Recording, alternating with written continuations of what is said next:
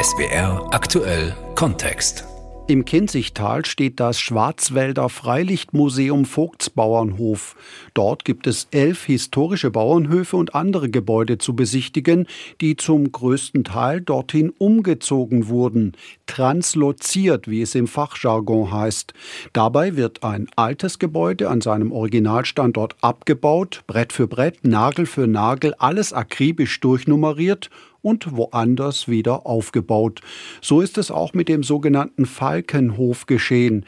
Der wurde vor fast 300 Jahren in Buchenbach bei Freiburg, also im Südschwarzwald, errichtet.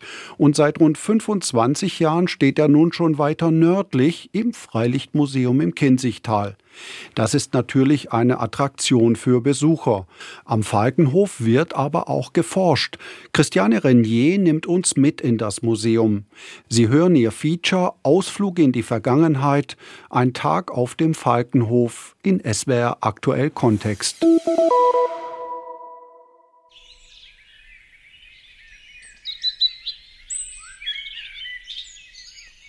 O Menschentum, mich fröstelt fast vor deiner Sehnsucht ringen, vor deinen Mühen, deiner Hast nach flüchtig eitlen Dingen. Natur, nur spendend liegst du da, mit Glanz und Blumendüften, umhaucht von Frieden fern und nah und reinen Himmelslüften. Es ist ein schöner, aber kühler Frühjahrstag im Jahr 1769 in Buchenbach in der Nähe von Freiburg im Südschwarzwald. Die Sonne ist gerade aufgegangen. Über dem Falkenhof mit seinem gewaltigen heruntergezogenen Walmdach und den vier Stockwerken. Architekten nennen diesen Gebäudetyp Zartener Haus. Also dieser Baustil ist da sehr signifikant und typisch für die Gegend. Zarten, dann denken wir vielleicht an Kirchzarten, dann können wir es etwa auch regional etwa verorten. Aus dieser Region, Dreisamtal, Buchenbach, Wagenstein, Kirchzarten, so diese Ecke, findet man oft diesen Bautyp, mächtiges Dach, die Wohnung zum Tal hin, der Wirtschaftsteil, sprich Stall und Heubühne zum Berg hin. Eine Vollholzkonstruktion, wobei vorne der Sockel massiv gemauert ist, so wie man es hier auch sieht. Das sind im Wesentlichen die Stilmerkmale dieses Gebäudes. Thomas Hafen ist der wissenschaftliche Leiter des Freilichtmuseums Vogtsbauernhof bei Gutach im Schwarzwald. Er erforscht das Leben in den alten Schwarzwaldhöfen der vorindustriellen Zeit. Sein besonderes Interesse gilt der Familie Zipfel, die im 18. Jahrhundert den Falkenhof sehr erfolgreich bewirtschaftet hat. Andreas Zipfel der Erste, der hat die Magdalena Roth geheiratet. Die kam auch aus einem äh, gut betuchten Haus. Ihr Vater war der Vogt Michael Roth aus Littenweiler. Und die beiden hatten dann, man darf das wohl auch als glückliche Ehe bezeichnen, die hatten zehn Kinder die, die Kinder Johann, Markus, das waren ja damals oft Apostelnamen natürlich. Dann gab es die, die Magdalena, die Barbara, die Katharina, die Maria, den Andreas, den, den Markus. Also man sieht doch eine, eine sehr christliche Familie, was sich in den Namen der Kinder da auch widerspiegelt. Zurück zum Frühlingsmorgen im Jahr 1769. Drinnen macht die Bäuerin Magdalena Zipfel gerade Feuer und bereitet das Frühstück vor. Unterdessen gehen Vater Andreas und die älteren Söhne in den Stall. Als erstes werden die Kühe gemolken. Dann geht es ans Ausmisten und Füttern. Auch im Schweinestall ist einiges zu tun, ebenfalls ausmisten und füttern. Das dauert eine ganze Weile und ist eine anstrengende Arbeit, zumal vor dem Frühstück. Andreas, Markus und Johann sind deshalb ganz schön hungrig, als sie sich in der großen Stube des Falkenhofs an den Frühstückstisch setzen. Es gibt Milchsuppe und Brot zum Eintunken. Falkenhof hat eine sehr intensive Viehwirtschaft. Für ein Jahr sind im Falkenhof 24 Ochsen genannt. Das ist eine unglaubliche Menge an Ochsen. Also es war früher ein Reichtum, wenn man ein Ochsengespann hatte also zwei Ochsen, um eine Kutsche zu ziehen oder den Flug zu ziehen. Es war also ein, ein, ein reicher Hof, Viehwirtschaft, aber auch Waldwirtschaft und natürlich ja Getreide hatte man auch, man hat da Roggen und Hafer vorwiegend angebaut. Die Familie hat ihr Frühstück beendet und jeder geht seiner Arbeit nach. Vater Andreas fährt in den Wald. Er muss dort lagerndes Holz holen und die Wege durch den Wald nach dem Winter wieder sicher machen. Ein Teil des Holzes ist fürs Heizen und Kochen. Ein weiterer muss an den Grundherrn, die Stadt Freiburg, abgegeben werden. Markus und Johann packen mit an. Ihre Mutter, Magdalena Zipfel, im Museum dargestellt von der Gutacherin Walburga Schmalz, erklärt die Rolle der Kinder im 18. Jahrhundert.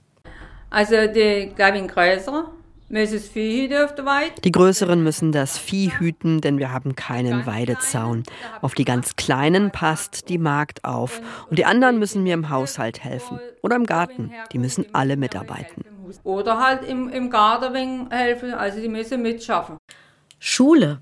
Damals kein Thema. Generell kommen die Schulen im Schwarzwald relativ spät. Erst im 19. Jahrhundert gibt es die ersten Schulen. Bis dahin gab es zwar Dorfschulen und es gab auch äh, Dorflehrer, äh, wobei das keine ausgebildeten Pädagogen waren, sondern das waren meistens waren es Handwerker, die sich so verletzt hatten, dass sie ähm, auf dem Hof nicht mehr zu gebrauchen waren, so hart das klingt. Die hat man dann gerne als Lehrer genommen, was immer die zu Lehren hatten. So mit Lesen, Schreiben, Rechnen, mit dem Allernotwendigsten äh, mussten die Kinder ja nur ausgestattet werden.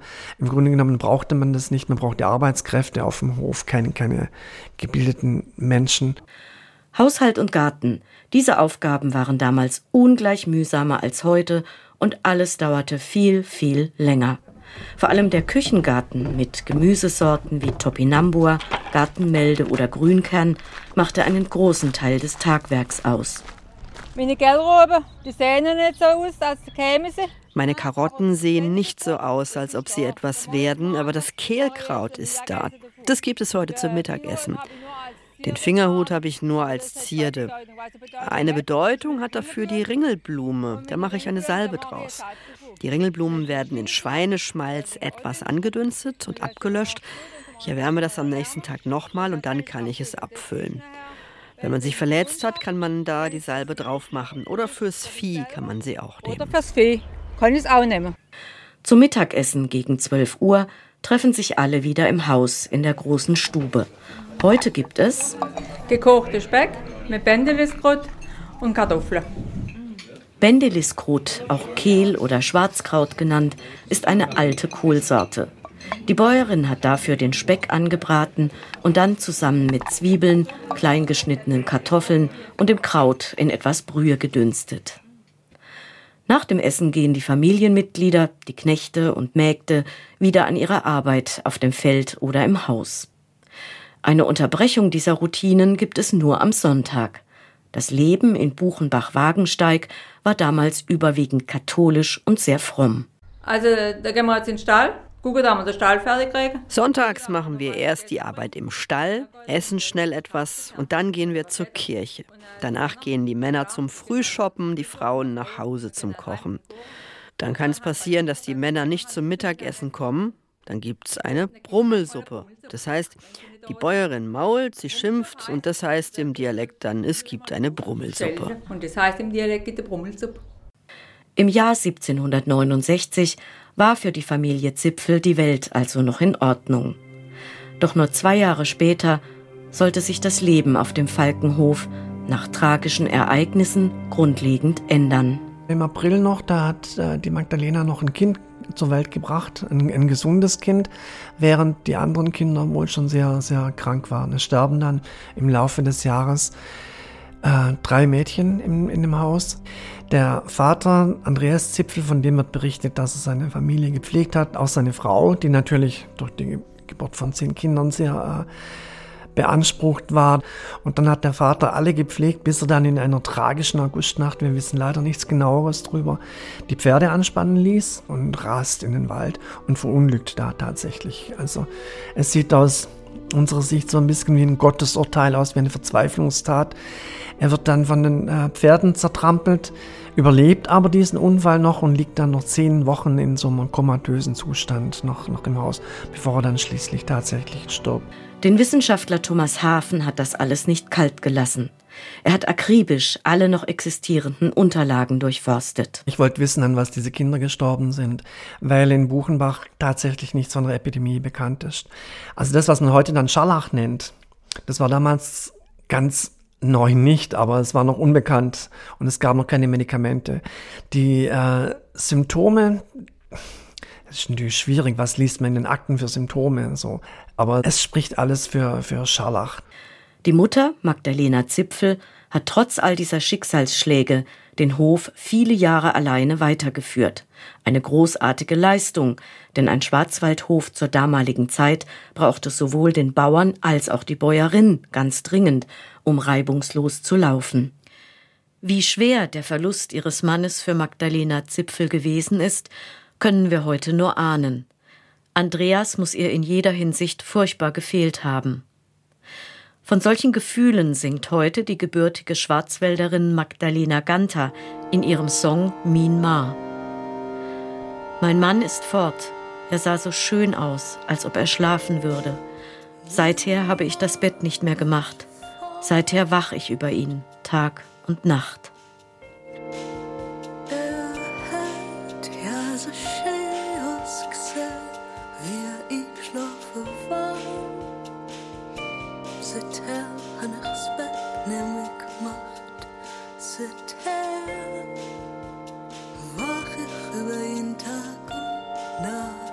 Die traumatischen Ereignisse des Jahres 1771 wirkten wohl bis in die nachfolgenden Generationen hinein. Im 19. Jahrhundert haben die Bewohner den Hof verlassen und sind in ein Steinhaus gezogen, das sie in der Nähe errichtet hatten. Vielleicht auch eine Folge der Schauergeschichten, die nach den tragischen Todesfällen im Dorf erzählt wurden. Es sei da ein schwarzer Mann umhergegangen.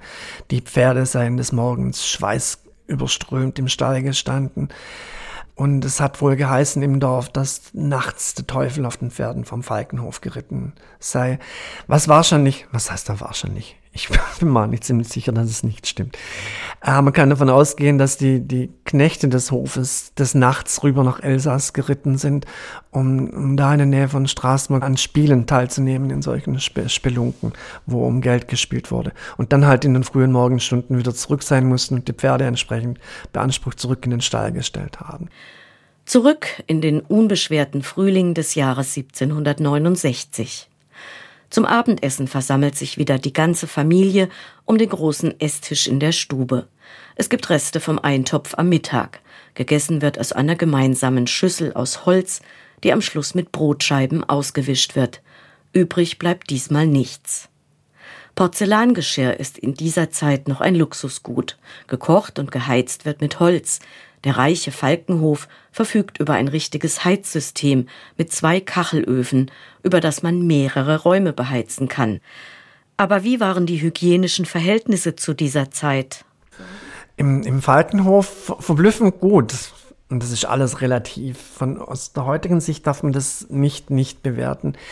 Wenn man den Falkenhof vergleicht mit ähnlichen Hofanlagen aus derselben Zeit, dann haben wir hier eine Brunnenanlage ganz nah beim Haus unter dem Dach fließendes Wasser, kaltes Wasser natürlich, Bachwasser natürlich, aber unmittelbar vom Wohnteil aus erreichbar und zwar noch überdacht. Also das ist fast schon eine, eine luxuriöse Ausstattung. Da am Morgen ging man hin zum, zum Waschen, da hat man das Wasser geholt zum, zum Kochen. Es war alles sehr, sehr nahe da. Eine Toilette gab es 1771 noch nicht im Haus, da war der Stall und der Misthaufen. Äh, ein, ein Abort oder so ein Toilettenhäuschen, wie es dann in späteren Jahren oder auch in anderen Häusern zu jener Zeit schon gab, gab es auf dem Falkenhof nicht. Ein großes Thema war über die Jahrhunderte die Beleuchtung. Zur Zeit der Zipfels war sie noch eine eher trübe Angelegenheit mit Kienspänen oder Öllampen. Immerhin konnten so auch in der dunklen Jahreszeit abends noch Arbeiten erledigt werden. Im Freilichtmuseum Vogtsbauernhof gibt es einen Raum, in dem die wechselnden Beleuchtungsarten der vergangenen Jahrhunderte simuliert werden, vom Kienspan bis zum Halogenlicht. Besucher können das per Knopfdruck ausprobieren. Thomas Hafen. Wenn man so Kulturgeschichte von Beleuchtungsmitteln, wie auch von Fortbewegungsmitteln oder sonst was liest, dann meint man immer, bis in einem Jahr gab's das und dann zack und dann gab's das Neue. Oft hat sich das Alte und das Neue überlagert. Also auch den Kindspann, der wurde noch genutzt, als man schon Tranfunzeln benutzt hat, als man schon Petroleumlampen hatte. Da waren aber immer noch Kienspäne im, im Haus. Und so war der Bauer nicht, dass er das Alte fortgeworfen hat, kaum dass das Neue im Haus war. Also die, die Dinge, die Entwicklungsschritte, die überlagern sich immer. Zu Bett gehen zumindest die erwachsenen Bewohner des Falkenhofs erst gegen Mitternacht, wenn alle Arbeit erledigt ist. Die Schlafenszeit ist kurz. Pünktlich bei Tagesanbruch meldet sich der Biowecker draußen auf dem Misthaufen. Und dann beginnt wieder das übliche Tagwerk. Es ist wirklich erstaunlich, wie viel die Forschung heute über das Leben in der damaligen Zeit weiß, zwei, dreihundert Jahre in der Vergangenheit. Im Freilichtmuseum Vogtsbauernhof basiert das wissenschaftliche Arbeiten zu einem großen Teil auf Grundlagen, die der 2022 verstorbene Historiker Dieter Kaus geleistet hat. Er war von 1981 bis 2002 wissenschaftlicher Leiter des Museums, also der Vorgänger von Thomas Hafen. Dr. Dieter Kaus war ein begnadeter, äh, enthusiastischer Archivar, ein Religionshistoriker und hat, das ist sein Verdienst für alle Zeit, die Geschichte der Höfe zurückverfolgt, bis es wirklich kein Dokument mehr gibt. Also er kommt im Volksbauernhof bis 1423 zurück. Man kann sagen, dass Dr. Kaus zumindest die Höfe, die zu seiner Zeit schon gestanden haben, hier und die er teilweise auch geholt hat bis in die letzten Aktenkammern durch, durchforstet hat. Man kann davon ausgehen, dass er kaum was übersehen hat. Das ist ein Schatz, von dem wir heute noch profitieren. Wir können immer schauen, was hat Dr. Kraus dazu hinterlassen. Er hat auch viel publiziert zu unserem Glück und das sind so die, die wissenschaftlichen Grundlagen. Vielen von uns in der heutigen hektischen, digitalisierten Zeit erscheint ein solches Leben erstrebenswert. Eins sein mit der Natur, kein Stress, vorhersehbare Aufgaben, harte körperliche Arbeit, die einen nachts gut schlafen lässt. Dazu die großartige Landschaft des Schwarzwalds, von vielen Dichtern gerühmt. Aber ob die Bauern damals das auch so gesehen haben? Thomas Hafen, der wissenschaftliche Leiter des Freilichtmuseums Vogtsbauernhof. Ich bin mir sicher, dass die bäuerliche Bevölkerung in früheren Jahrhunderten das nicht als Romantik wahrgenommen hat, auch die Landschaft nicht als schön empfunden hat. Das ist ein Privileg, ein Luxus, den wir uns heute leisten können, eine Landschaft als schön zu empfinden. Für die Bauern war Landschaft Arbeit und das Leben auf dem Hof war Überlebenskampf. Und da war keine Zeit dafür, das zu gutieren, ob das jetzt romantisch ist, was das mit mir macht, wie schön es jetzt ist. Ich glaube, all das sind Kategorien der Bewertung, die wir erst in der neuen Zeit uns angeeignet haben und uns auch heute erst erlauben können.